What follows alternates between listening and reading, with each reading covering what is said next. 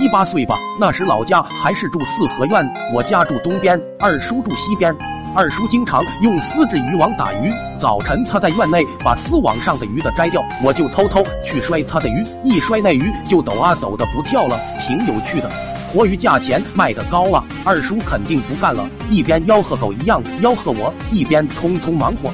他看我老实了一会，放心的整理丝网，一回头看到我把他捉的活虾脑袋揪掉了一堆，气得上来就揪住了我的耳朵，我大声喊：“爷爷，二叔要揍我！”客厅里爷爷咔咔咳嗽了两声，二叔干笑冲客厅说：“揍大只玩呢！”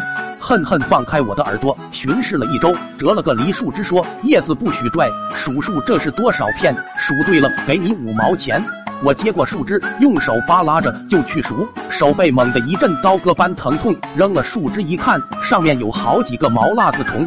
一看二叔脸憋得通红，我知道上当，顿时就哭了，捡起树枝就去追他，他躲闪着，哈哈大笑，看你老实不老实。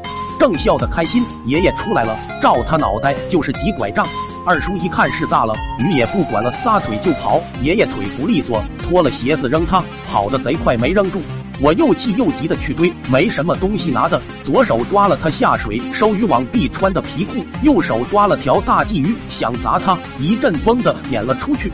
那家伙早跑的没影子了。我哭着在村子转了一圈没找着，一生气把那条大鲫鱼扔进了池塘。想想他应该是钻进了竹林，就爬上了矮墙，进大竹林里找。天上下起雨来，但丝毫没有影响我报仇的心。我冒雨找遍了竹林每个角落，看见灌木丛，就用皮裤连着的靴子狠抽一通，让他滚出来。人是没找到，但我在灌木丛中发现了另一个东西，不由心中一阵狂喜，一个大胆的想法产生了。